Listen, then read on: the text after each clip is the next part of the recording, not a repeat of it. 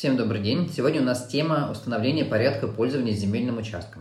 Для Калининграда этот вопрос особенно актуален, потому что у нас есть такая категория а, индивидуальных домов, которые по сути являются квартирными, в которых частенько возникают разногласия между соседями относительно того, где у кого парковка, где у кого теплица, где у кого клумба. Именно с целью разрешения подобных ситуаций или их недопущения а, формируется схема, определяющая порядок пользования земельным участком. Итак, как определяется порядок пользования непосредственно земельным участком, который находится под домом? А кадастровый инженер направляет на объект геодезиста, который снимает координаты всех существующих строений в пределах этого земельного участка, а также всех улучшений. Это и элементы благоустройства, и клумбы, и теплицы, и парковки, и замощения. В общем, все-все-все геодезист подробно снимает, для того, чтобы кадастровому инженеру было проще вместе с заказчиком определиться, кому чего будет принадлежать. Точнее, у кого какая часть земельного участка будет в пользовании. А кадастровый инженер анализирует общую площадь э, всех квартир в доме, а соотносит ее с общей площадью каждой квартиры, отдельной квартиры. А, в общем, доля определяется исходя из соотношения общих площадей а, помещений, которые принадлежат всем собственникам. Ну, например, а, суммарная площадь квартиры в доме составляет 100 квадратных метров, а квартира номер один имеет площадь 30 квадратных метров. Таким образом, доля в земельном участке, ну, условно доля, которая подлежит, переходит в пользование по этому соглашению, равна 30 сотых, то есть 0,3. Вот. Э, по такому же принципу для всех остальных помещений определяется их условная доля.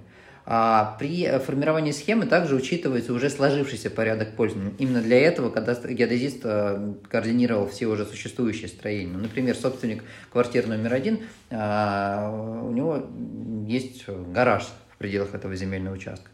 Площадь гаража составляет 25 квадратных метров, условно. Вот, при этом а, доля в земельном участке, исходя из соотношения общей площади квартир, а, ему приходится в виде там, 100 квадратных метров. 25 он свои уже как бы потратил на существующий гараж, ну и уже исходя из сложившегося порядка пользования. То есть ему нужно будет добрать в этой земле а, 75 квадратных метров. То есть и вот так вот а, по каждому объекту, по каждому собственнику определяется, что у кого в пользовании уже есть, какая площадь а, земли, ну, опять же, условно, условная да, площадь земли а, должна приходиться, исходя из его доли в строении, исходя из площади его квартиры, и учитывается пожелание всех участников. Да, ну, собственно, это и есть соглашение, да, то есть нужно понимать, что соглашение позволяет нам а, закоординировать и зафиксировать а, части земельных участков для каждого соседа. Но нельзя забывать, что при смене одного из собственников да, это соглашение уже является ничтожным.